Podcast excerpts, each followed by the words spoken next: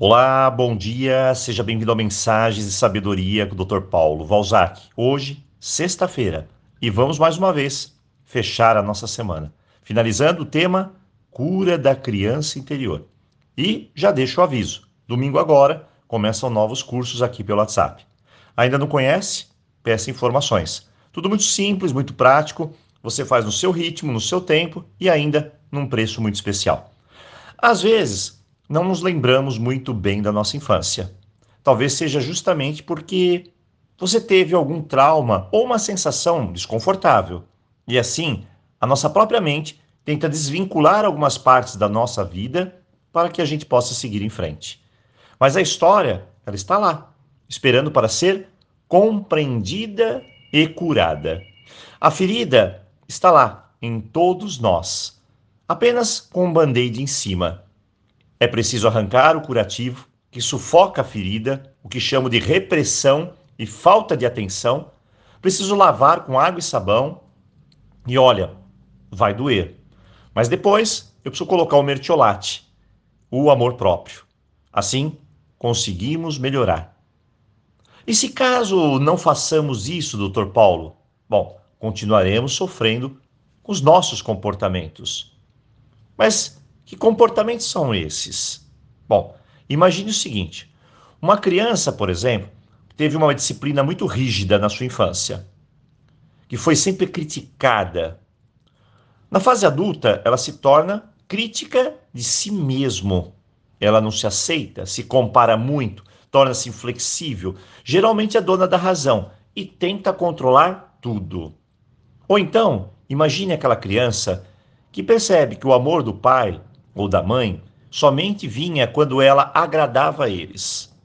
Ela passava, na vida adulta, a tentar comprar o amor dos outros, sempre se diminuindo, sempre mudando sua forma de ser e agir, tudo para agradar as outras pessoas. Assim ela não se expressa, mas sim se anula. E quando criança, ela experimenta a dualidade, às vezes amorosidade, às vezes dureza, vindo dos seus pais, oscilando até a figura de autoridade. Ela não sabe quem manda. E ela se torna medrosa, insegura e desconfia de tudo e de todos. Assim, quando aquela criança também que sofre abusos, sejam físicos ou emocionais, ela tem de se adaptar. Então ela cria uma máscara. Essa máscara diz mais ou menos assim: eu sou forte. E aí ela bloqueia os sentimentos e diz: eu não sinto nada sou forte. Bom, sem contar a repetição de crenças de nossos pais, avós, bisavós, que ficam marcados em nossa vida, como elos de uma corrente que precisamos modificar. A forma como fomos criados, as frases que escutávamos com frequência e as experiências de nossa infância criaram nosso sistema de crenças. A forma como vemos o mundo e como nos entendemos, nos sentimos, foi tudo criado por esse sistema. Frases negativas, rótulos e experiências traumáticas geram feridas e crenças limitantes que podem nos acompanhar por toda a vida, bloqueando nossos sonhos e nossa capacidade de ser quem realmente somos. Veja exemplo da mamãe que tem duras discussões com o papai e se expressa com os filhos falando que homem nenhum presta, por exemplo. Assim, a criança no futuro, se for uma menina, sempre olha os homens dessa forma negativa e fará péssimas escolhas de seus parceiros. Já os meninos se tornarão homens fragilizados, inferiorizados. Mas, doutor Paulo, o que fazer diante de tudo isso? Bem, há muito o que fazer.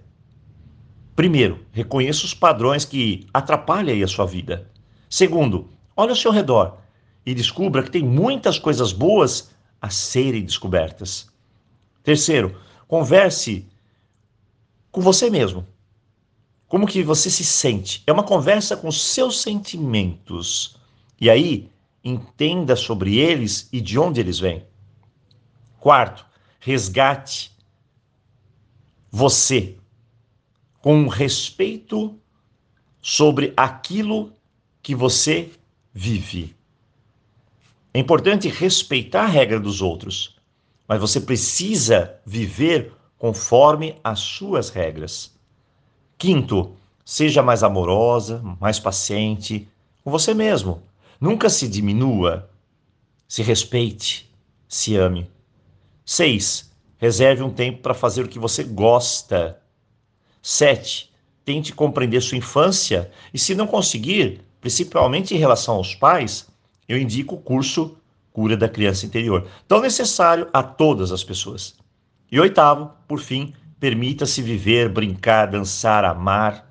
Esse é um passo que vai te trazer de volta a sua luz. Bem, eu ficaria aqui por horas e horas falando sobre esse tema, mas como nosso tempo é limitado, eu espero que a mensagem de hoje te auxilie, te ilumine o seu caminho. Eu desejo um ótimo final de semana e nos vemos aqui na segunda-feira ou no domingo em algum de nossos cursos. Um forte abraço e aloha!